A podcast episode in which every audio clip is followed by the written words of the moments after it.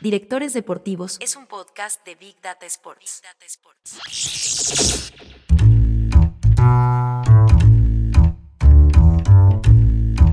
Y la clave de todo esto es generar contextos. Ese es el santo grial de, de las organizaciones. de las organizaciones.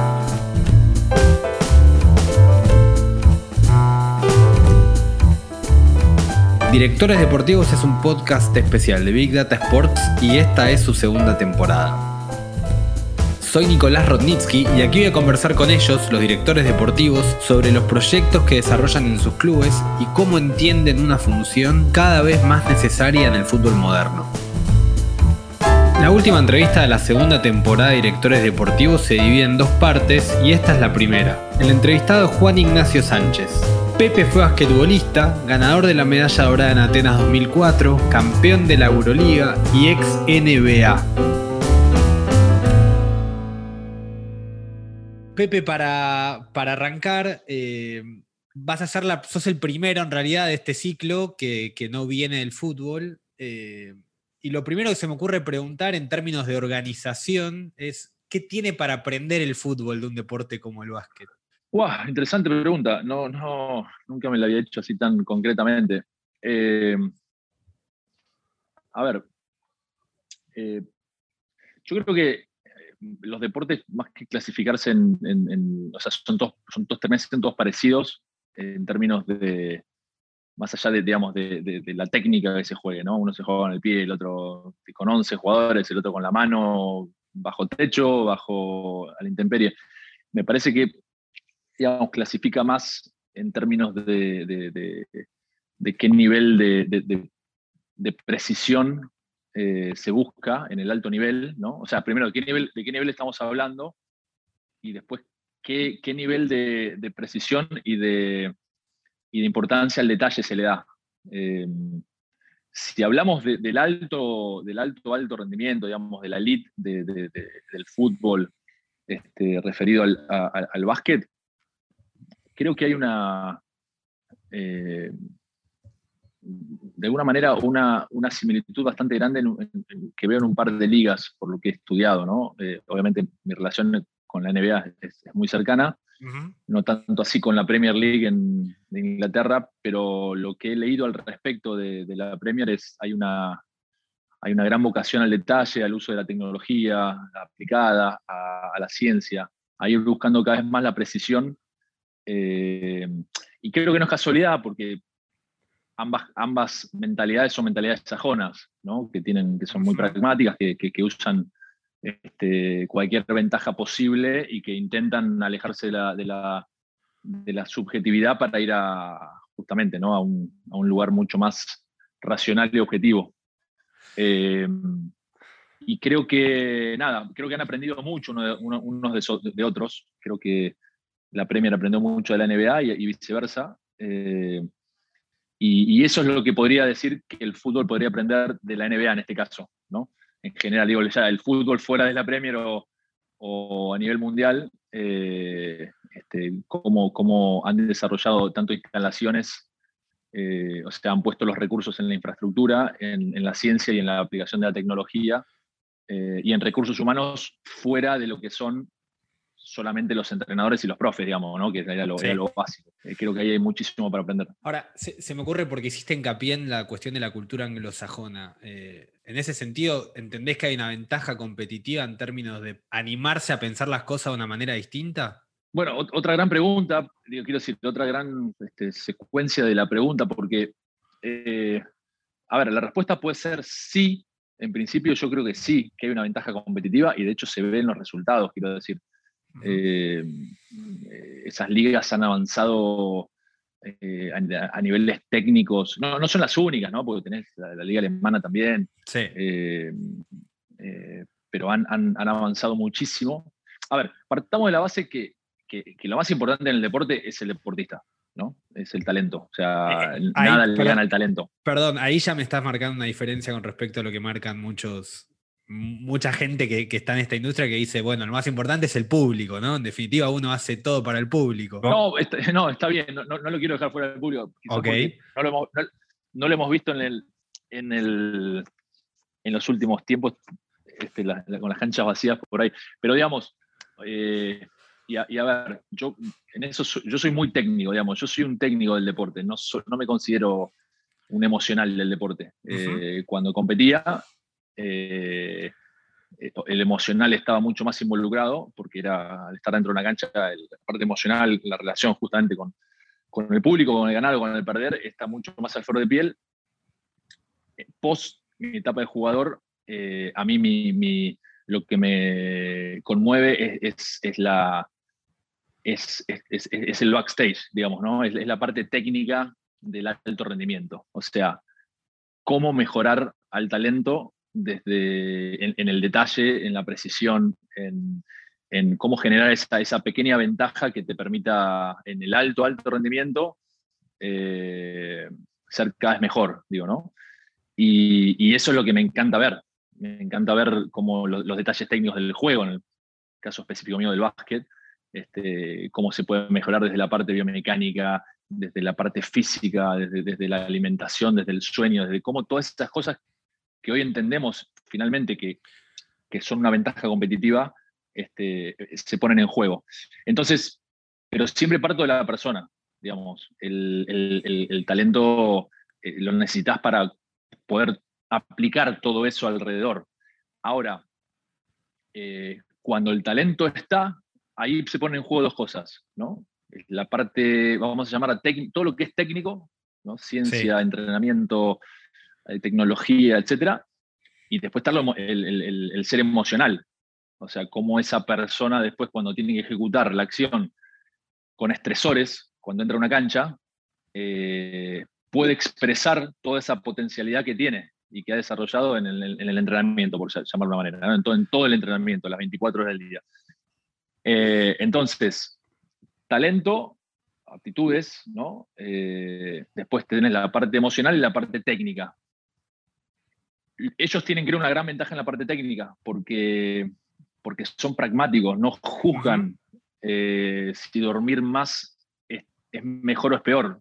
Es mejor, lo dice la ciencia, entonces se hace nosotros metemos el emocional en el medio de todo. O sea, eh, si decimos que dormir nueve horas es importante, y dicen, bueno, sí, pero nosotros, no sé, en Argentina comemos tarde. ¿Me entendés? Digo, o sea, siempre, hay una, siempre hay un pero en el mundo latino. Ahora, ¿qué ventaja tenemos en el mundo latino? Y que emocionalmente, eh, perdón, sí, emocional y sobre todo competitivamente, creo que mm, países como Argentina eh, por lo que me ha tocado, ¿no? Como compañeros, ¿no? Países como Argentina, Serbia, eh, tenemos mucha capacidad de, improvisación y mucha resiliencia al cambio y, poder de adaptarse eh, y un nivel de competitividad fuera de lo normal, digamos, tope, tope gama. Ahora, me, gusta porque destacás la capacidad de improvisación y, uno puede tender a pensar que a veces la manera en las cuales están pensadas las, organizaciones deportivas en la región tienden a la organización, ¿no? Es como una especie de know-how medio centenario que ya viene cargando con, las instituciones cargan con él y que, bueno, que está esta idea de, bueno, siempre lo hicimos así. Por eso lo quiero atar a lo anterior de eh, el hecho de animarse a pensar las cosas de otra manera. Y acá voy a la pregunta. ¿Cómo se.? No, no, me ibas a decir algo, no te quiero interrumpir, decime. No, no, porque. No, quiero que la pregunta viene por ahí y es la tercera parte de la pata de lo que estamos hablando. Claro. Que es, que es, bueno, yo te hice el diagnóstico. Ahora, vos me preguntás para qué funciona cada cosa y muy claramente eh, lo, emocional y la improvisación funcionan para el corto plazo y, y los sistemas organizados y, y pensados desde, la razón, desde lo racional y desde la precisión eh, y desde los procesos funciona para el largo plazo.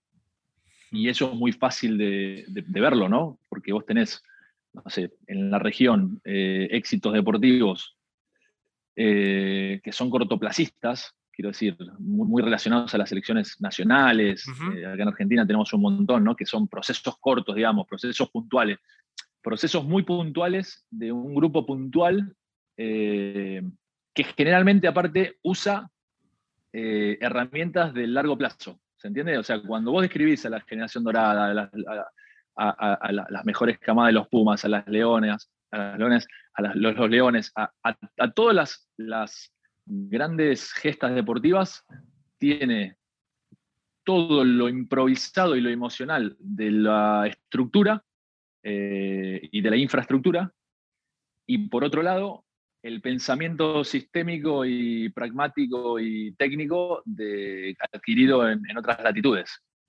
Eh, lo que pasa es que no se pueden mantener en el tiempo. ¿Por qué? Y porque eso es cortoplacista, digamos, lo puede hacer un sistema cerrado, un grupo cerrado, eh, resiliente a todas esas cosas que, no están, digamos, para, para que esa gesta se pueda llevar adelante desde la infraestructura y de la estructura, pero que aún así pueden. ¿Me explico? O sea, nosotros salimos campeones olímpicos eh, y, si viera las condiciones que tuvimos, digamos, de preparación, es decir, es imposible. Quiero decir, cuando nosotros le contamos a los americanos de NBA cuáles fueron nuestras condiciones para salir campeón olímpico y para ganarle a ellos, no, lo pueden creer. O sea, porque ellos no conciben el éxito eh, y sobre todo el éxito sostenido sin las condiciones adecuadas. Este, ellos no lo podrían hacer eso, ese es el punto. Eh, nosotros sí, porque tenemos esa capacidad de improvisación. Ahora, es, es cortoplacista, a la larga, a la larga perdés, no tenés, no tenés posibilidad de, de hacerlo sistémico, digamos, ¿no? Y, largo en el tiempo. No, y además necesitas líderes inspiradores, digamos, necesitas tipos a los cuales el grupo confíe que esos hábitos que va incorporando y haciendo los terminan mejorando a todos, digamos. O sea, no es una cuestión de estructura, sino de, individuos. Sin duda, es una cuestión de individuos. Fíjate el caso de la generación dorada es muy notorio eh, y el paso de una generación a otra se da digo, de, de, todos esos hábitos de alto rendimiento, de, de, la mística del trabajo en equipo se da porque hay individuos que se lo toman como una cuestión personal, que lo toman como un desafío personal, en este caso Luis Escola, Manu Ginobili, Chapu, que se, digamos, se toman tiempo de su vida para seguir jugando en la selección unos años más, obviamente porque quieren ellos ser parte de la selección y todo eso, pero mucho, gran parte del desafío es poder pasar eso a las siguientes generaciones, que está bien y, digamos, eh, en otras culturas también se hace, pero si eso no estaría, no hay una, estructura que lo sostendría, ni una infraestructura que lo sostendría, a ese programa que podría llamarlo Generación Dorada. Es Ahora, un tema individual, que es heroico siempre, y lo heroico es, eh, es cortoplacista, o sea, la cultura de los héroes que, en Latinoamérica tanto nos, apasiona, nos encanta, es, nos encanta, pero es, no es sostenible, digamos. No, no, de hecho, no hay casos de. Puede haber excepciones, pero no, no, no suele ser un caso, versus, versus los, los programas que no dependen de, héroes, sino que dependen de, sistemas, ¿no? Eh, pero es contracultural. Eh, lo que pasa es que el resultado es el que es, o sea, es el que es. O sea, el héroe aparece una vez cada tanto y bueno, y después desaparece. Es así, no, no, no, no, no es sostenible. pero lo que digo es, vos tratás, desde donde estás, y, vamos entrando a lo que es Bahía Basket y el Law Center, vos tratás de cambiar eh, el rol del héroe, el rol del tipo que. Porque la realidad es que pasa mucho eso, que las organizaciones se apoyan en esos héroes, en esos distintos. Lo puedo pensar desde River con Gallardo hasta la generación, la generación de básquet ahora con Luis Escola. Y vos estás tratando de sacar el lugar del, del individuo heroico desde lo que estás eh, desarrollando en Bahía para generar una, estructura, una organización que supla de alguna manera esos, esos liderazgos, ¿no? Corregime si me equivoco, pero es lo que interpreto. ¿Cómo se convence a, la estructura para, para, cambiar ese enfoque? No, eh, no, no, lo convencé, yo, intenté convencer y no, no, es muy difícil. Lo que mi única solución fue crear un sistema cerrado, digamos, donde en el sistema cerrado uno puede crear su propia realidad. Eh, y obviamente que no, no siempre es aceptado eso porque, porque bueno, eh, pero la única forma de, de, poder construir este paradigma dentro de una cultura como es la cultura latina, no, no es una cultura, no es un tema Argentina, es un tema no, latino. No, no, no, 100%. Eh, y que tiene sus pros y sus contras, por eso, digamos, todo es un sistema. ¿Viste cómo te dicen, no, en el fútbol no se puede hacer nada? Eh, ¿por, qué te dice? porque hay un sistema ah, instalado. Ah, hay un sistema. O sea, siempre hay un sistema, siempre hay algo que, El tema es si ese sistema es orgánico o no es orgánico, si funciona o no funciona, si te deja crecer o no te deja crecer.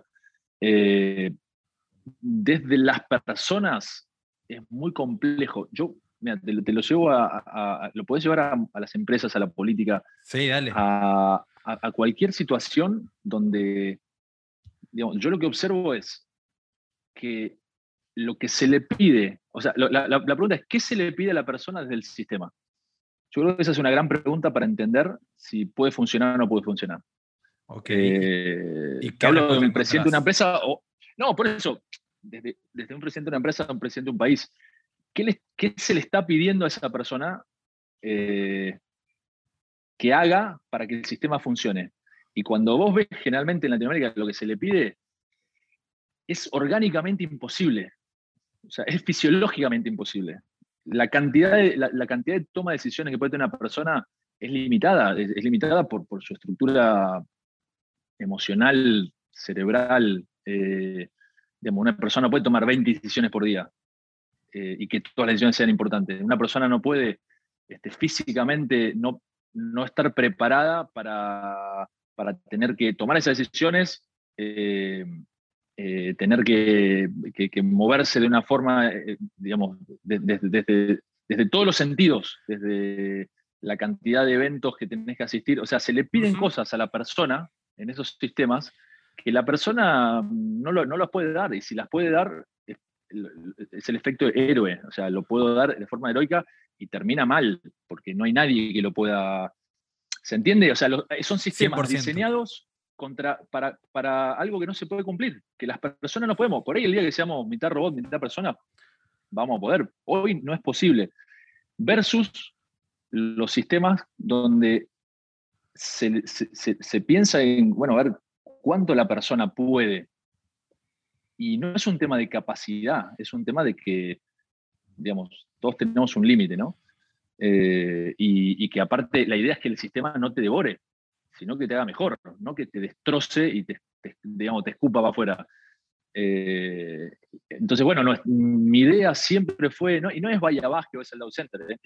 por, lo menos la forma que yo pienso es cómo crear sistemas que no dependan de las personas en términos de, que, eh, y ojo, no, no, no siempre lo puedo hacer, fui aprendiendo y fui, este, y, tengo muchos resabios de, la cultura latina a la cual pertenezco y me encanta, ¿eh? soy súper latino y, este, pero, pero entiendo y he absorbido eh, qué, tan inteligentes son estos sistemas, este, sobre todo sajones que, que entienden que para tener algún tipo de eficiencia y, largo plazo necesitas este, distribuir los roles y que los roles estén por delante de, los nombres ¿no? y las personas. ¿Y por dónde se empieza la construcción de un sistema así? Digo, vos lo armaste cerrado y bueno, entiendo que un club también podría armarlo de alguna manera de forma cerrada. ¿Por dónde empezás? Empieza por atraer el talento que, pueda este, ayudar a construir eso. O sea, eh, no, no es posible construirlo desde la intención, sino se puede construir desde la mentalidad. Eh, para mí hay una gran diferencia entre intención y mentalidad. Y a, veces la confundimos, eh, digamos, muchas veces se confunde. La, intención es un, es, un, es, un, es un, disparador, es un driver de, de, de, querer cambiar una mentalidad, ¿no? o de querer setear una mentalidad. empieza con una intención. Eh, digo, un ejemplo más común es el, sábado a la noche, decís el lunes empiezo la dieta. Obvio. Es una intención. Eh, ¿Por qué nunca se transforma en, una mentalidad, en un mindset, en un hábito? Bueno, porque detrás de la intención no hay una estrategia, no hay una, bueno, ver cómo lo vamos a hacer. Y lo primero que asume las ganas de convertirse en mentalidad es que va a ser difícil y que tenemos que generar un proceso y que esa estrategia va a ser un proceso y va a ser un proceso largo y, los procesos no son divertidos, son más bien aburridos. Eh, y eh, requieren de, ir al, ABC, ¿no? ABC, ABC, ABC, y cuando crees que está para pasar a la D, tenés que volver a la A y empezar de vuelta a ABC hasta que se te hace un hábito. Y pues fíjate que la misma persona que te dice, voy a empezar el lunes la dieta, al final no la empieza, no es que no sabe adquirir hábitos, seguramente tiene un montón de hábitos, buenos y malos. Eh, o sea, tiene la capacidad de... Pero lo que nos falta en el medio es la, generación de una estrategia eh, para, y no, esa, hay una estrategia, la planificación, la viabilidad. Che, esto que estamos queriendo hacer, ¿es viable o no es viable? Eh, y con, la, con el recurso humano que tenemos y el talento que tenemos, ¿es viable o no es viable? Entonces se necesita primero este, buscar personas que piensen, piensen de forma este, sistémica y que tengan la, formación para hacerlo. Ese es el primer paso.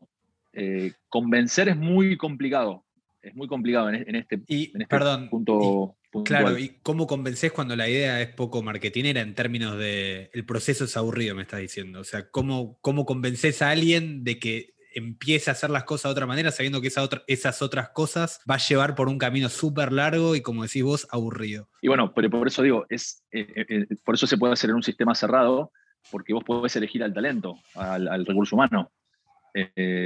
y, hay de todo. no, no, no, no todos pensamos iguales. Entonces lo que tenés que hacer es hacerte atractivo para ese tipo de personas con ese tipo de mentalidad volvemos al tema de, nuestra cultura. Nosotros todo el tiempo queremos convencer a la gente. Eh, no, no, yo, que yo lo voy a convencer. Es muy difícil convencer. Es muy desgastante, es muy. Eh, y aparte, casi imposible. Eh, digamos, viste eso de no, yo lo voy a cambiar. Muy difícil cambiar a alguien. y yo lo, digo por, porque cometí ese error durante mucho tiempo. Es mucho más sencillo atraer gente y crear un contexto y después la gente se acerca sola. Eh, en el momento que vos haces accesible, cuando hablamos de, que, los sistemas son aburridos, es verdad, pero para mucha gente son atractivos. Entonces tenés que ir a buscar a esa gente que se siente identificada con ese tipo de, planteo. No tenés que forzar en, la persona que cree que no eh, y es, este, está formada más desde la inmediatez y la emocional, querer cambiarla. Eh, por eso es clave hoy eh, atraer ese talento en cualquier organización, digo, ¿no? Eh, este, y hay que ir a buscar esas personas. Y, después, solas las personas que no lo sienten, bueno, eh, buscan otros lugares. Yo una de las cosas que muchas veces me ha tocado decir es, mira, hay, hay mil lugares para hacer lo que vos crees que está bueno hacer. Pero en este queremos hacerlo de esta manera. Y no tiene nada de malo, hay lugares para todos. Eh, el tema es que lo que no puedes tener es, hablando de un club, ¿no? No puedes tener, este, como dice Martín Maque, que, acá dejó una huella muy importante en todo este proceso, junto con Facu Tavares, que es una persona que, trajo él y que es una persona, eh, bueno, hoy, hoy trabaja conmigo, pero este, que con, más capacidad que vi que he visto en mi vida, te diría, wow. Eh, fuera de, digamos, de nivel mundial.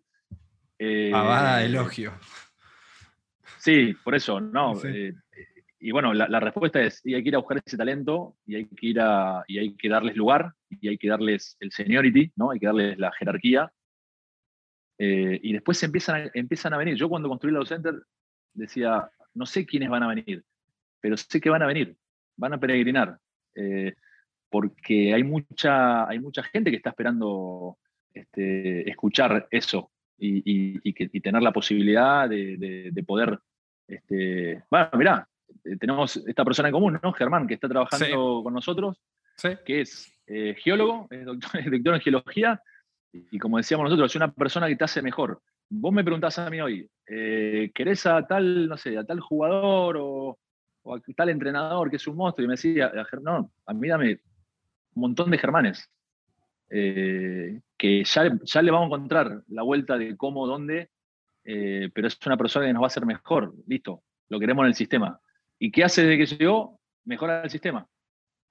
Eh, y funciona, y funciona. Y vos entras al low center y no te quieres ir, y decís, no sé qué pasa acá. Y no sabes a quién apuntarle tampoco. No podrías decir, eh, no, es él. El otro día yo te cuento en, este tema me, apasiona, ¿no? a mí también, podemos hacer ahora, quédate tranquilo. No, por eso, es, para mí es increíble porque este, es, realmente te da calidad de vida y bienestar, ¿viste? Te, te genera, este, este, nada, venía a laburar todos los días.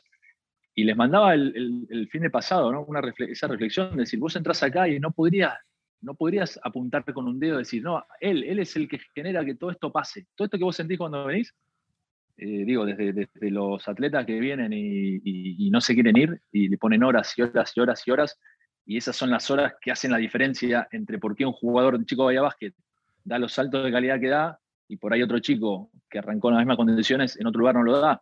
Y la respuesta es muy fácil, es por la cantidad de horas de más que le pone. No porque nosotros somos unos genios, sino que es porque te saca dos, en dos años te saca mil horas de diferencia, de, repetición, de sueño, de nutrición, de entrenamiento. Y lo que digo es, em, entras acá y no puedes decir, no, es él, no, no, es él, no, no, no hay una persona, es un sistema que funciona. Eh, y, la clave de todo esto es generar contextos. Ese es el santo grial de, de, las organizaciones. Cuando vos generás un contexto, ya está. Si querés después tirate a una siesta. Lo ideal después es seguir mejorando el contexto y seguir dándole valor. Pero una vez que vos generaste un contexto, eh, ya todo funciona. Todo el mundo se. Y sobre todo un contexto de autogestión y de autoconocimiento. no es fácil lo que estoy diciendo, ¿eh? Está buenísimo, pero quiero. Eso, está buenísimo, pero quiero empezar a desmenuzarlo. ¿Qué, ¿Qué entendés vos por contexto, valga la redundancia, en este contexto? El contexto es el, es lo que vos podés generar en términos de, eso que no se puede encontrar en, las personas per se. Es eso que pasa. Eh, quiero decir, mm, imagínate un grupo de personas y, la interacción entre todas esas personas. Toda esa interacción que sucede es el contexto. Es, para mí esa es la, forma más fácil de explicarla. Quiero decir, eh, cómo te saludas, cómo te, eh, cómo te tratás, cómo te comunicas, eh, bajo qué reglas, bajo qué eh, códigos, este, bajo qué rituales, bajo qué simbologías. cuando eso está claro y, existe, las interacciones entre las personas son las que son. Voy a poner un ejemplo que es re, fácil de entender porque todo lo, de alguna manera u otra nos ha pasado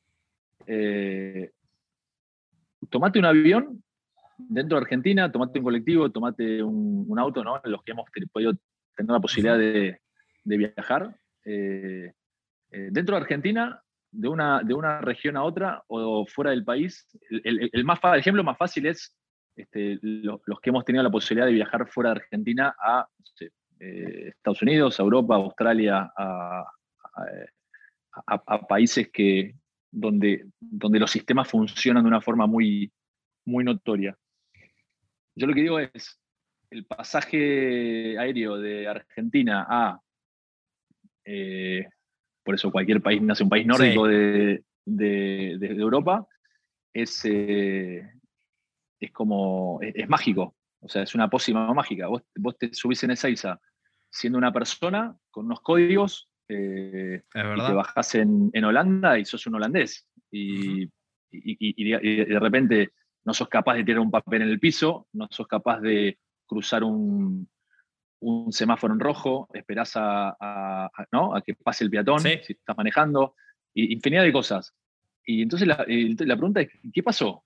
¿Qué, tuviste en 12 horas? Un, este, aprendizaje tipo Matrix, ¿viste? Que te dieron una, pastilla y, aprendiste karate. Lo único que cambió fue el contexto. Y fíjate lo rápido que un ser humano puede absorber ese contexto, eh, incluso este, eh, pasando por arriba un montón de barreras de, idioma, de, contexto social. Eh, ese es el ejemplo claro y, perfecto para, ilustrar qué es el contexto. Es que esa interacción con las demás personas, con mi ambiente, con absolutamente todo, este, cambia y también obviamente cambia para el otro lado, ¿no? Digo, Total. eras un holandés y cuando volvés a Seiza te convertís en un, en un ninja, ¿viste? Este, que si tenés por cruzar en rojo, cruzas en rojo. Lo hacemos todos. Eh, y, yo soy el primero, ¿eh? porque somos víctimas de los contextos. Y esa es la magia. Si sos víctima del contexto, te está dando la solución. Eh, tenés que construir un contexto.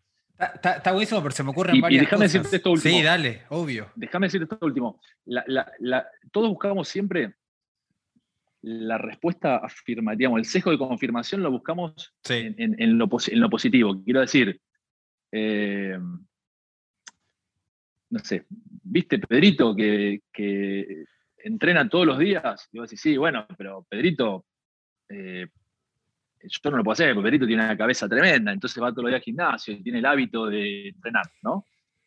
Y entonces asociamos tener un hábito eh, a, como algo difícil de hacer.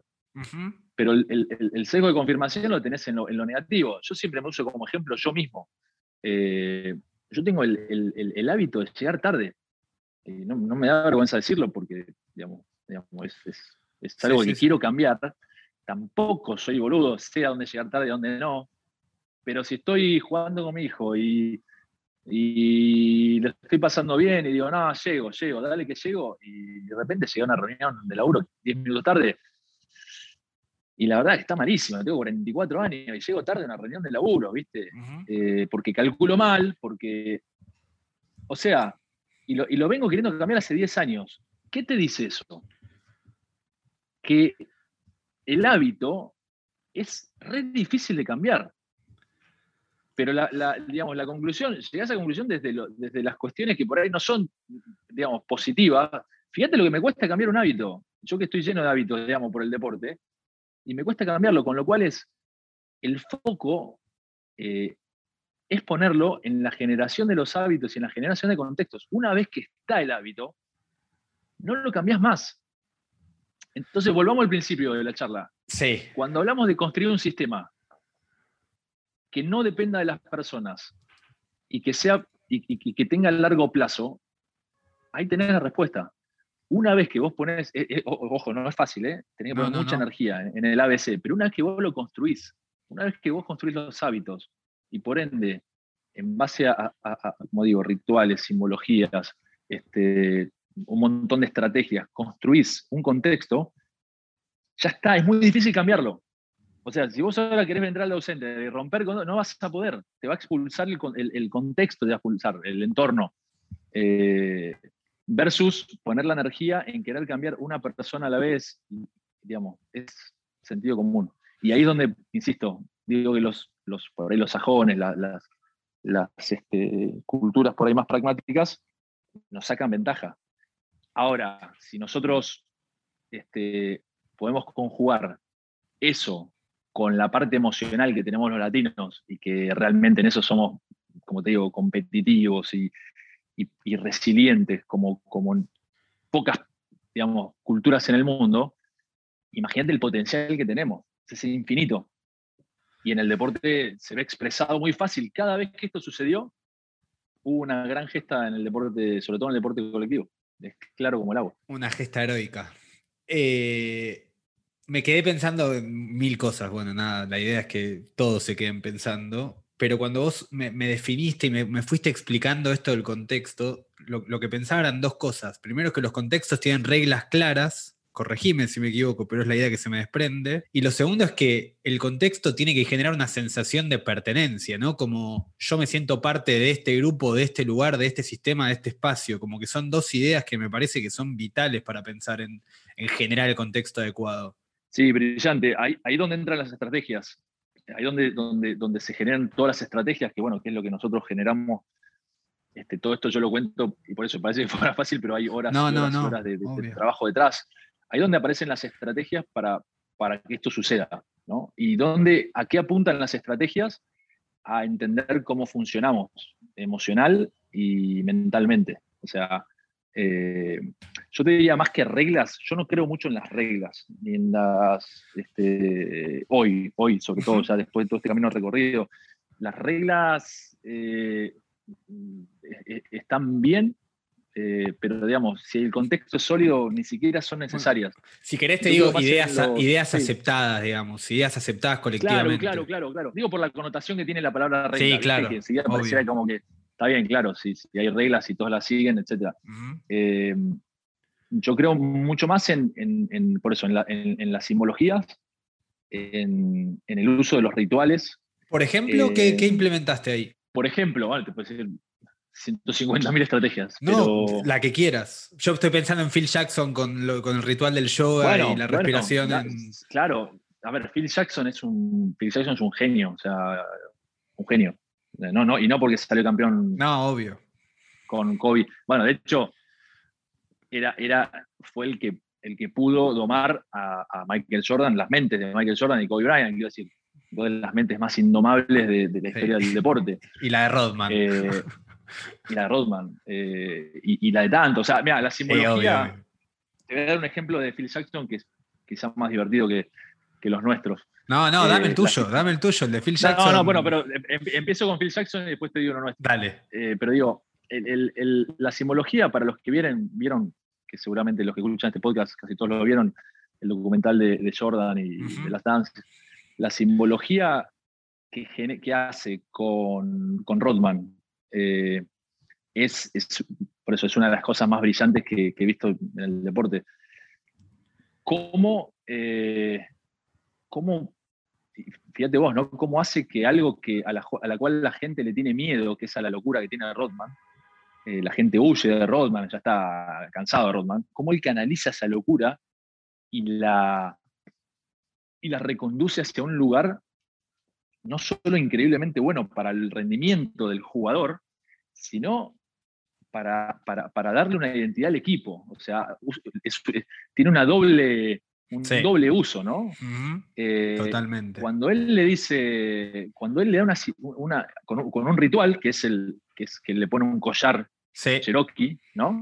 Y con la simbología de qué significa eso, él simboliza la locura en él diciendo, mira, esta locura que vos tenés es lo mejor que nos puede pasar. La tenemos que conducir. Sé consciente de tu locura, eh, porque si no nos, vas a hacer mal. Eh, pero nosotros aceptamos tu locura, le, damos un simbolismo a tu locura y genera un ritual a partir de eso, donde se genera un pacto. Fíjate vos que no estamos hablando de reglas, por eso estamos hablando de, de cuestiones que, tienen que ver con lo emocional, con lo, con lo mental y con el compromiso que eso genera y saca de, Rodman la mejor versión que puede sacar de, Rodman jugador, ¿no? Aún lidiando con las consecuencias de que el tipo un día desaparece, sí.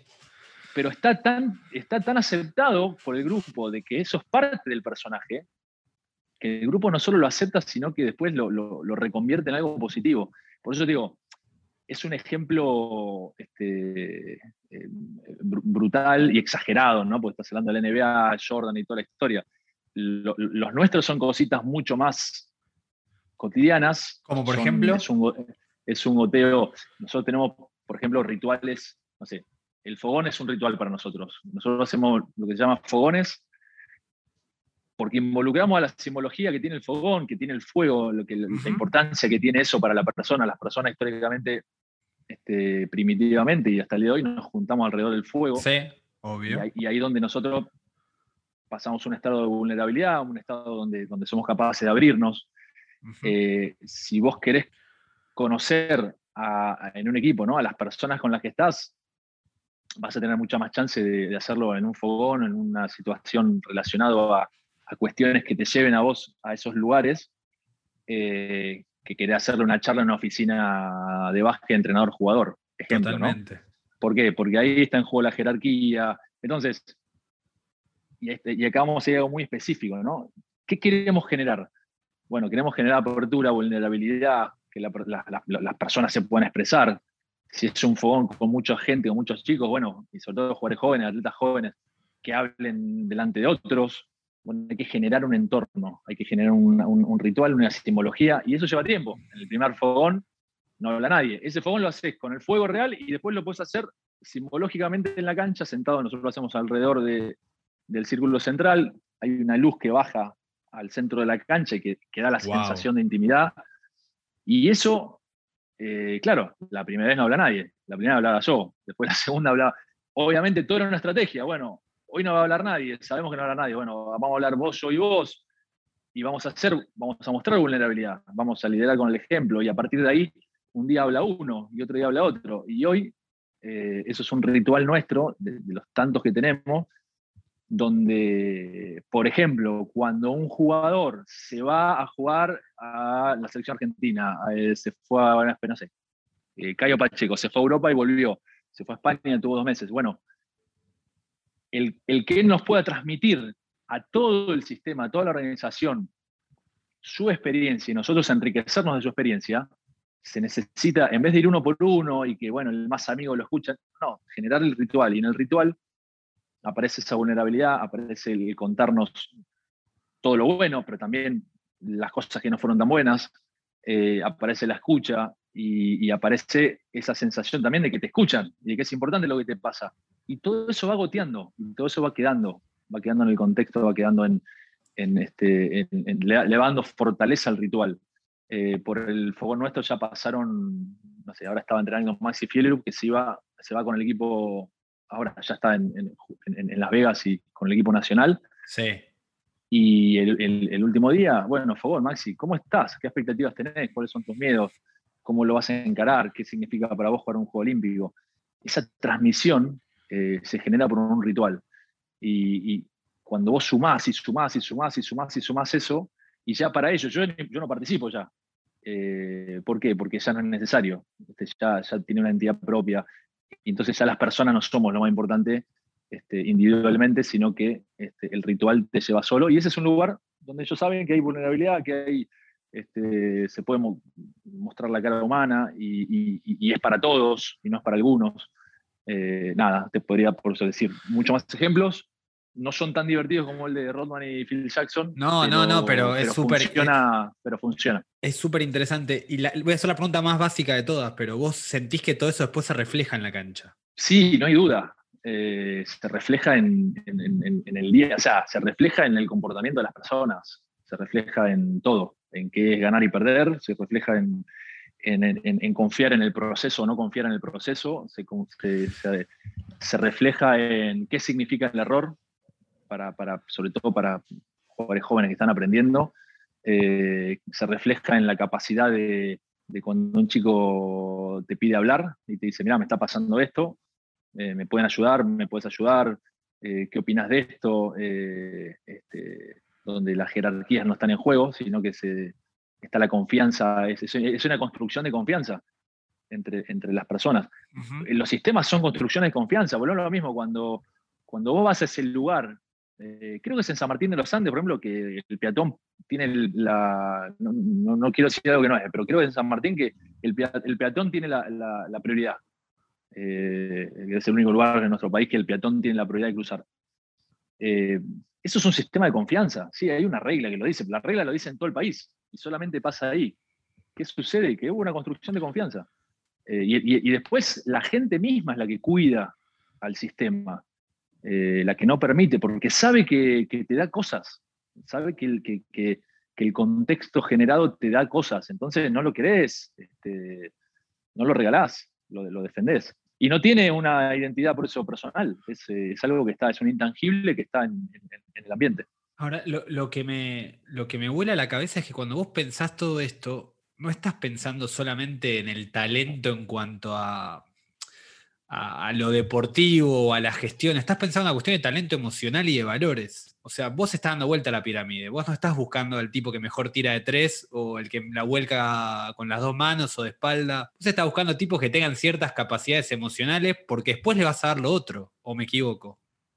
A ver, eh, digamos, si, vas, al, si vas al, atleta, siempre. No, no, al, sistema en general, olvídate. Olvídate, el mejor entrenador, el mejor eh, cocinero, lo que sea. No, claro, no, no, no, no, no porque, no porque sí, sí, sí. Eh, a, digamos, a los grandes talentos lo que hacemos es le sacamos el jugo. O sea, lo tuvimos al Che García acá varios meses por la pandemia, por un tema familiar en Bahía. Y lo primero que dijimos, bueno, a ver, ¿qué le sacamos al Che estos meses? Y construimos lo que decimos, en ese caso es línea Che García. Bueno, eh, ¿cómo le sacamos todo el jugo? El jugo si lo sacás, en un tiempo le sacás todo el jugo. Digamos, por más que seas un tipo brillante como es Néstor, eh, o Luis Fascola estuvo acá en la preparación anterior, o Eja, eh, el jugo se lo sacás. el tema es querer escuchar. Si vos querés escuchar y, realmente querés, se lo sacás rápido. ¿Cómo piensa? ¿Qué cree que.? Entonces, y de ahí generás, nosotros generamos, que es una estrategia, lo que llamamos, bueno, esto es línea escola. ¿Qué es línea escola? Bueno, cuando hablamos de prepararnos para la acción, es línea escola. ¿Por qué? Porque es el mejor. Cuando hablamos de planificación, entonces, ¿qué hacemos? Tomamos eso. Entonces, cuando después hablamos nosotros de planificación, dentro de nuestro, de nuestro sistema, no decimos yo creo, decimos eh, línea escola, ta, ta, ta, ta, ta. Entonces te salteás, tener que explicar todo en línea escola. ¿Qué es? Entonces, ¿qué es línea escola? Bueno, todos saben qué es línea escola. Eh, ¿Qué es? Este, ¿Qué es eh, tal cosa? Listo, asocio a la persona. Entonces, ahí sí te sirve el personaje, ¿ves? El talento extremo de algo en particular. Pero, pero con bajada al, sistema. Porque si no, es, che, tenemos que traer a escuela, y, pero no podemos traer a escuela. Y nosotros en una semana le sacamos lo mejor a la escuela eh, con charlas de cuatro horas por día de escucha, de escucha, de escucha, de escucha, de escucha, de grabar, de, después de, sacar, de y después lo tenés, ¿no? Entrevistas y esto y lo otro. Y, bueno, y es, generamos una línea de pensamiento que es de escuela que tiene un principio y un fin, digamos, ¿no? Eh, pero que, y que enriquece el sistema. Pero de vuelta. Entonces, imagínate. Es un líder que comparte tus valores, porque si vos tenés un líder de, esa, de ese tamaño que no comparte tus valores, no te sirve en tu sistema, no lo vas a querer, porque te lo puede contaminar, digamos. Acordate que es un sistema cerrado. Entonces vos podés elegir quién entra y quién no entra. Entonces, vos elegís. Eh, el, sistema nuestro está enriquecido por, como te digo, por las escuelas, por... Eh, es mucho más fácil, si querés hablar de capacidad de, escucha, capacidad de mejora, de eh, poner el ejemplo de, digamos, hablar de Campaso y desarrollar la línea de Campaso, como estudiando cómo declara, estudiando qué es lo que hace, eh, transmitiendo experiencia, que, ponerte a decirte lo importante que es eh, escuchar o tener la capacidad de, adaptación. entonces, como te digo, eso lo usamos, pero lo usamos para el sistema y después de ahí viene una estrategia, eh, eh, que, muchas son, tienen que ver con eh, el utilizar, como te digo, las herramientas de cómo, cómo piensa el cerebro para este, generar algo. O sea, todo el tiempo es evitar esa, esa bajada directa de yo digo, vos haces, que no funciona, o funciona, sí funciona, funciona de forma muy poco eficiente, que es el sistema por ahí más este, antiguo de cómo, cómo se. Antiguo pero vigente. Se, enseñaba y. Vigente. Sí, vigente, vigente, pero, pero ya, ya tiene muy poco recorrido. Vos pensás que la otra vez hablaba con un directivo de la NBA, eh, uno de los, de, los, de los mejores, de los más reconocidos, ¿no? Tengo mucha relación y hablo muy, muy este, a menudo.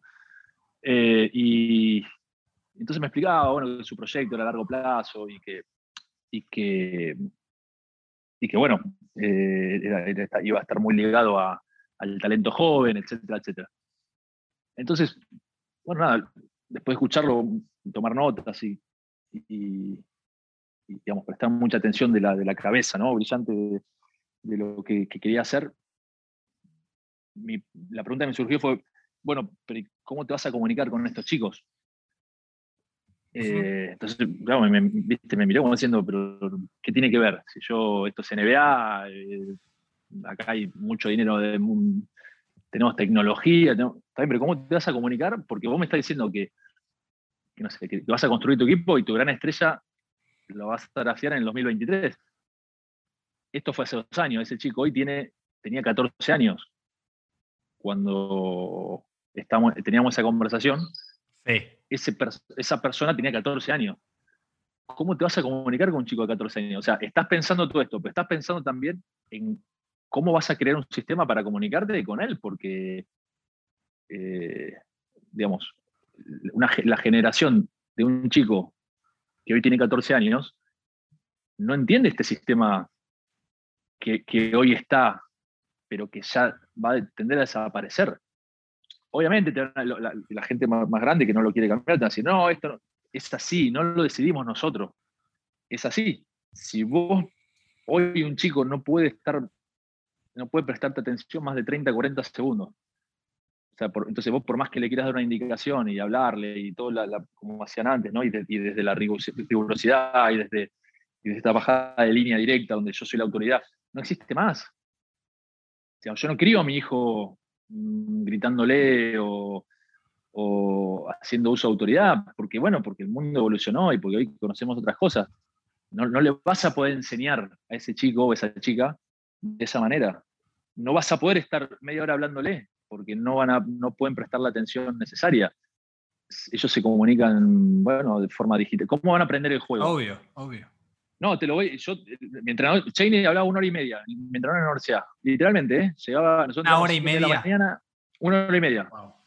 Nosotros entrenamos cinco y media de la mañana. Nos levantamos cuatro y media, cinco y media empezamos a entrenar. Seis y media, siete menos cuarto, llegaba él, literalmente con una taza de café y empezaba a hablar.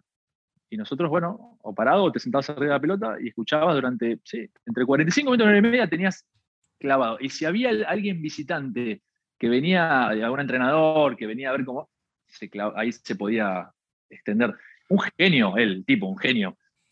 Pero hoy sería imposible. Era, ya era, difícil para nosotros seguirlo, pero hoy sería imposible. Entonces, ¿qué quiero decir? Eh, no es una cuestión de, qué está bien o qué está mal, es una cuestión de adaptación eh, a, lo que, a, lo, a, lo, que se, a lo que se permite desde, desde la lógica este, de un chico que hoy tiene 14 años. Entonces, sí, porque, y, te termino y te cierro con esto, porque es clave.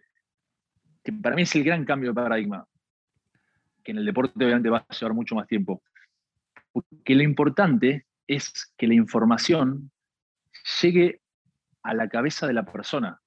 Lo importante no es cuánta información tengo yo, claro, y, que me escuchen, porque no, lo importante es la información, porque la información es para él, no es para mí. O sea, mi rol como entrenador, como, como guía, como, es que la persona puede absorber la información, entonces tenemos que estar pensando en cómo vamos a hacer para que eso suceda. No, es, la información o el conocimiento, el conocimiento está en todos lados. pones un tutorial de YouTube y puedes saber cómo Curry eh, maneja el balón. La cuestión es cómo hacemos para entusiasmar, para inspirar, para que la persona que tiene que recibirlo lo reciba y no, lo, y no, lo, no, le rebote porque no, el formato es el, equivocado. Claro, eso te iba a decir, porque también hay una cuestión de qué cualidades se valoran. Cuando vos jugabas, me imagino que admirabas a tu entrenador por la cantidad de información que manejaba y era una cualidad que vos valorabas. Digo, este tipo sabe una bocha, lo quiero escuchar mil horas. Lo que me pregunto, y ya es más filosófica la pregunta, es ¿qué valora esta generación? Digo, ¿cómo hacer para legitimarte como alguien que puede ayudar en el desarrollo de, talento a un atleta de alto rendimiento, ¿cómo te legitimas como alguien capaz de ayudarlo? ¿Por qué, qué, están buscando ellos? sí. Más filosófico. Bueno, por eso, es, esa es la pregunta que, nos deberíamos hacer, ¿no? Y eso es lo que deberíamos estar investigando, primero y principal. Dudo que no, lo estés investigando. No, bueno, por eso nosotros nos, estamos dedicando a esto los últimos años. Y es entender entender cuáles son los formatos, cuáles son las formas y sobre todo, como decías, qué, qué, qué, ellos, qué teclas les los conmueven. Eh, siempre, siempre pasa por un tema emocional y la conexión que puedas tener. Eh, siempre pasa por el contexto.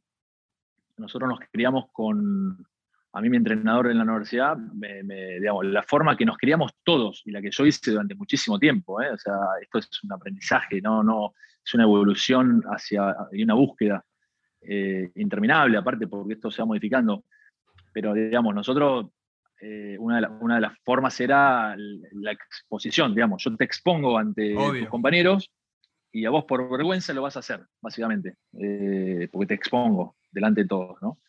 Y el que más se banca que lo expongan es el más resiliente, entonces este, este tiene posibilidad de llegar. Lo cual no es muy, digamos, ¿es una forma? Sí, es una forma. ¿Funciona? Sí, funciona. O sea, yo soy hijo de eso y a mí me funcionó. Ahora, ¿es la mejor forma? Y no, probablemente no. Eh, y la, siguiente pregunta es, ¿es la forma que funciona hoy? No, hoy definitivamente no funciona. Hoy sí que no funciona. Porque en tu casa no te lo hacen. No. Entonces es imposible que te va a funcionar a vos porque ellos no saben de qué le estás hablando. Eh, entonces, ¿cuál es la que funciona? Bueno, lo mismo. Si yo quiero generar un entorno de aprendizaje en la persona, tengo que generar el contexto para que eso suceda.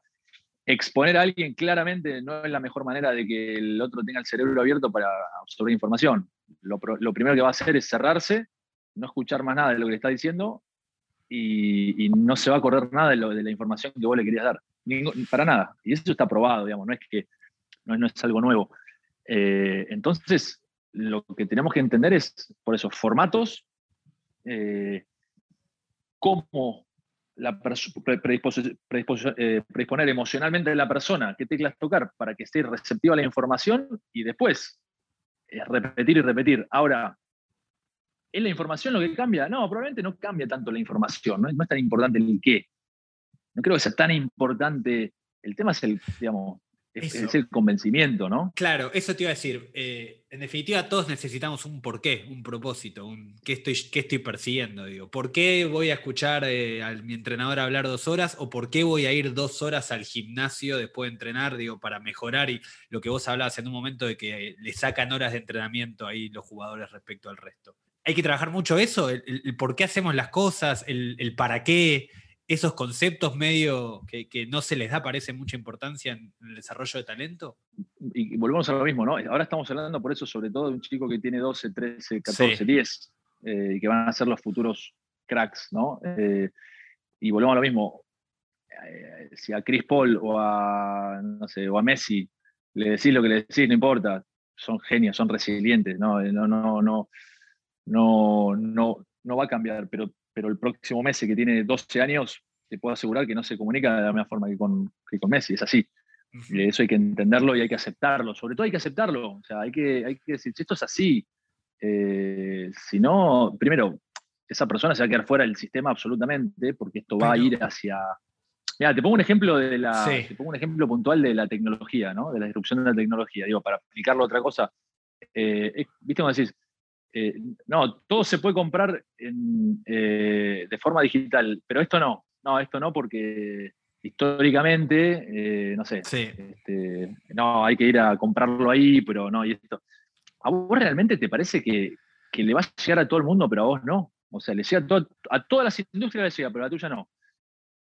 No tiene mucha lógica. No, o sea, no, no, hay, no, hay, forma de que haya variables y variantes para decir, no, pero a mí no me va a pasar, a mí me van a seguir escuchando. Pero, pero Pepe, ahí están, los, están los sistemas de vuelta, porque yo trato de hacer la analogía con el fútbol, y perdón que la haga, pero en parte el espacio está, está, más que nada con eso. Y el fútbol tiene como mucho esta idea de siempre se hizo así, siempre se hizo así, siempre lo hicimos así. Digo, a los pibes los formamos siempre así. Eh, y, y lo que vos estás planteando es, hay que replantearse todo el tiempo cómo hacemos las cosas y por qué hacemos las cosas. O sea, el siempre así no, no, corre más o no debería correr más. Mira, el, famoso yo soy así es mi frase menos favorita de, claro, bueno, de, la historia. O sea, cuando escucho a alguien que dice, pero yo soy así, pienso, ¿y cómo sos?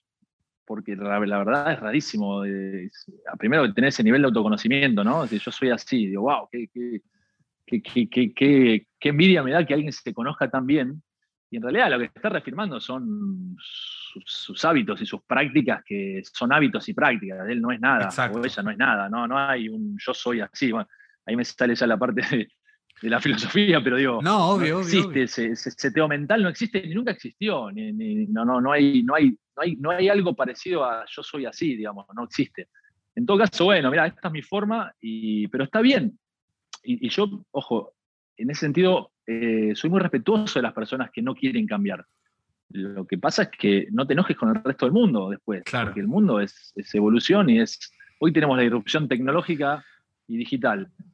¿Y qué hacemos con eso? O sea, lo, tapamos? Eh, ¿Cómo hacemos? Yo, digamos, yo tengo un hijo de seis años que aprendió primero, y, no hay casa más análogo que la mía, ¿eh? pero mi hijo aprendió primero, mi, mi, hijo aprendió primero a editar eh, a editar videos. A editar videos. En Lab Center tenemos, claro, tenemos un, un, ¿cómo es? un Media Lab, este, una creación de contenido, y claro, un Content Lab, y entonces fue un día y claro, les es re fácil y todavía no sabe leer y escribir, porque apenas fue al colegio por, el tema de la pandemia. Eh, y sabe editar y escuchar, y sabe pasar música como un DJ, como un DJ.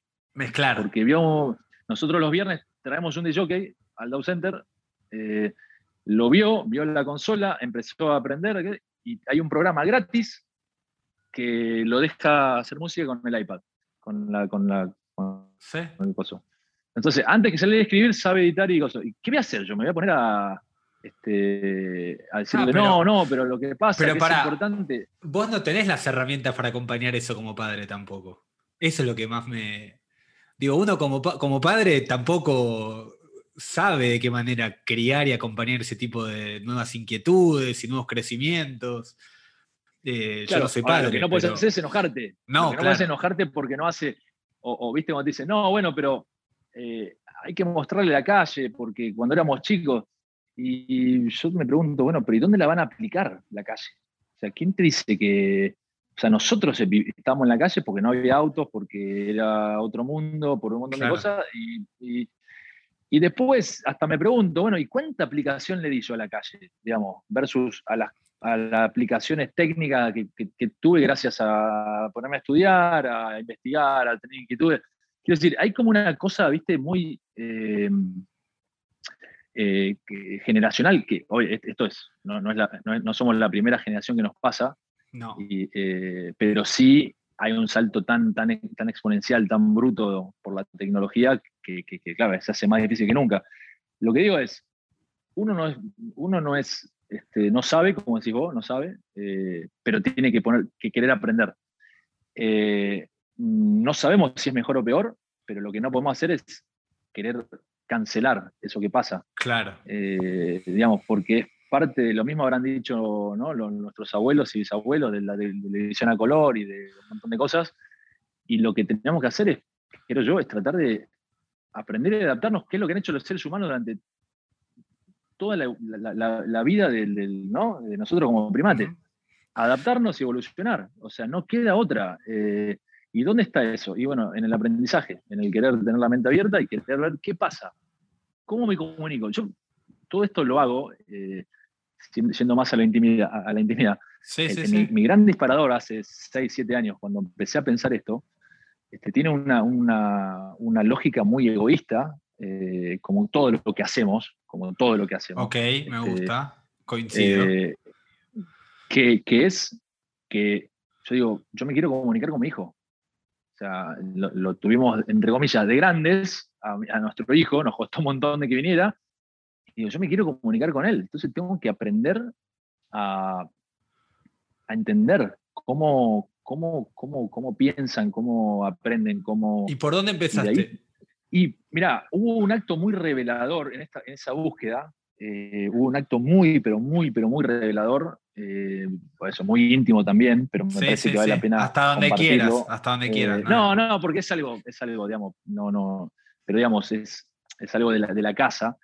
Eh, digamos, yo estaba en la búsqueda, pero más a nivel intelectual, digamos, ¿no? De, lectura, de entender, de, de, querer, de relacionarlo más a lo deportivo, ¿no? Y mi hijo tenía un año y pico, no me acuerdo, más o menos, porque era muy poquito, este, casi no hablaba. entonces, yo le decía, eran, no sé, las nueve de la noche, le digo, bueno, eh, le digo, hijo, anda, lavate las manos, no sé, una cosa así. Eh, ritual. Y ritual. Y me dice, no. Estamos en la cocina, mi, mi, señora cortando verdura.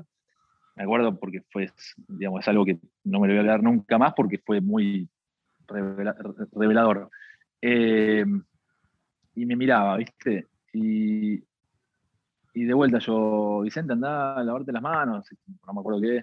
No, Vicente anda a las manos a la, quinta vez, a la sexta vez, porque, viste, obviamente somos de los papás que no somos, no tenemos mecha corta, sino que, viste, querés tener paciencia y toda la bola. Y hay un momento que a mí me salió la autoridad. O sea, anda a lavarte las manos porque digo que sí, viste, y porque sí. Y el, ¿viste? el pibe ahí, eh, estoico, como diciendo, con eso, por eso no voy. Si después ejercer la autoridad de forma, digamos, si subís tres tonos más, iba a ir, iba a ir, porque. Entonces mi mujer levanta la vista y me dice, no te das cuenta, ¿no? Mi mujer es una, genia emocional este, nativa, porque ella nació con eso. Y le digo, ¿el qué? Y me dice, ¿no te das cuenta que es igual a vos? O sea, ¿Vos qué haces cuando te, cuando te, cuando ejercen la autoridad? No, eh, o sea, a mí me, me, me, toreás y te toreo de acá hasta que, hasta el último, hasta la última bota. O sea, por eso siempre tuve, siempre choqué con todos los entrenadores, por eso, porque no, no, no, no me llevo bien con la autoridad de por sí, sin argumentar. Y me dice, ¿a vos cómo, cómo te gusta que te hablen? me gusta que me expliquen. No, no, preguntale. Fui usé una, algo que había escuchado alguna vez, que era eso de bajarse a, la, altura de la criatura, ¿no? A mirarlo a, los ojos, ¿no? Desde, el metro 92 mío, y para intimidarlo. Y le pregunté, le digo, ¿querés que te explique? Y la cara instantáneamente hizo como, ¿viste? Como los perritos que, hacen como un gesto así, cabecean para el costado. Sí. Y me hizo, me gesticuló y me hizo el sí gesticulándome. Fue explicarle, no sé qué le expliqué, le dije, mira, te tenés que las manos porque Sí, sí, eh, las bacterias, los bichos, sí. Las bacterias, no entendía nada. Es lo que quería una explicación. Yo, con mi hijo, probablemente, eh, a partir de eso cambié todo, pero todo, cuando te digo todo, es todo y es literal. O sea, eh, es. y yo por ahí hubiera sido un papá que, con toda la vocación del mundo, hubiera chocado con mi hijo en la adolescencia, porque hubiera querido ejercer. Sí, andar a darte las manos, a darte las manos, a las manos, y cuando no es, bueno, yo soy el papá, vos sos el hijo y todo lo que tenía que hacer era entender cuál era la tecla que, con la que su cabeza y su, corazón se, conecta, aprendí a tocar esa tecla y la relación que tengo con mi hijo es, no te puedo explicar, en el sentido de la conexión y de la complicidad, porque él sabe que yo, yo entiendo, lo entiendo y él intenta entenderme a mí. Después siempre, lógico que está el, padre, el padre es el padre, Obvio. y el hijo es el hijo, no estoy diciendo no, no, no, no, pero... no, hay que, hay que escuchar a los nenes, la sabiduría de los nenes. No, no estoy diciendo eso, ¿eh? no, no, soy místico, no soy espiritual. Lo que digo es, eh, es, entender emocionalmente cómo se conecta y cómo, cómo él piensa, como me pasa a mí, como te pasa a vos, como nos pasa a todos. El futuro es eso, el futuro es eso, que eso ya pasa, ya hay sistemas educativos. Ahora, en el deporte, los, y vuelvo a Phil Jackson y vuelvo a Néstor García, los que entienden eso, tienen el santo grial.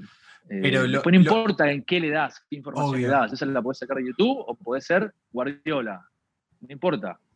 Eh, el tema es cómo te conectás. Pero los que tienen eso. con el rigor de antes no va más. Claro, tienen muchas herramientas. O sea, tenés que incorporar herramientas para liderar y que te crean. O sea, es. Claro, exacto. El futuro del, liderazgo, de, la inspiración, de, a que alguien realmente este, maximice lo que tiene, tiene que ver con las herramientas emocionales que pueda desarrollar. Eh, y si, no la tenés vos, y esto es algo bien del sistema y de nuestro sistema, si no la tenés vos, no la fuerces vos. Que lo haga el que la tiene. Eh, o, sea, ¿entendés? o sea, no sé, y ahora lo voy a exagerar y me van a putear en colores, pero si, si vos no sos bueno hablando en público y dando una charla prepartido y sos el entrenador, que la dé el asistente si el asistente es bueno no te saca autoridad eso. Si vos lo que necesitas es que alguien que llegue desde las palabras antes del partido a generar X emociones, a bajar la tensión, a, o sea, eso, esto es también un sistema que no depende de la persona. Porque de repente el entrenador cree que tiene que ser todo poderoso y hacer todo bien, y la realidad es que los entrenadores hacen bien alguna cosa, como hacemos todos, digamos, somos, todos somos limitados. Y ahora, ahora, ¿cómo te rodeas y cómo armas un, sistema que funcione y que se complemente? Eh, y cómo vas viendo las capacidades de las diferentes personas justamente para, entender que lo importante es llegar al jugador, a la persona, al atleta, eh, y no, no ejercer la autoridad porque sí, porque es así. Que yo lo hice, eh, insisto, yo soy hijo de eso, a mí me funcionó, pero no funciona no funciona, a la larga no funciona, no es eficiente. Vos, sabés, Pepe, antes de empezar con, las últimas preguntas, pues podría estar tres horas y, no quiero robarte tres horas, eh, pues tenés que volver a tu casa con tu hijo. Eh, hace un tiempo conversé con, una, es una especie de psicóloga deportiva se llama María Ruiz de Onia, trabaja con muchos equipos, ahora está más que nada en Aspire, en Qatar. Y ella, una de las ideas que me quedó de esa charla es que los mejores entrenadores son aquellos que reconocen sus puntos ciegos. Y ellos trabajan mucho internamente en ese sistema que tienen ahí, en cómo identifican ellos como entrenadores sus propios puntos, sus puntos ciegos, para saber dónde están sus límites y dónde necesitan que alguien los ayude a, completar eso que le falta. Porque en definitiva los tenemos todos, digo, en todo lo que hacemos tenemos nuestras debilidades y las debilidades que no identificamos, que son las peores de todas, digamos, pues son las que creemos que podemos resolver y no podemos resolver. Eh, te escuchaba y se me vino esa idea, perdón que te la comparta así. No, totalmente de acuerdo, totalmente de acuerdo. En, sistemas eh, que no sean de super, super mega elite, el sistema te cubre, te cubre esa función, se cubre eso, se va, se va auto, autogenerando, digamos. Eh, ya en, el, en, el, super, super elite, ¿no? En el Manchester City de turno o en el equipo de NBA, eh, dependés de, talentos así más individuales y ahí claramente hay que intentar rodearse de los mejores y como, como, dice esta mujer, eh, es, ver cuáles son los puntos de dolor o como estamos nosotros o los, o los puntos ciegos, ¿no?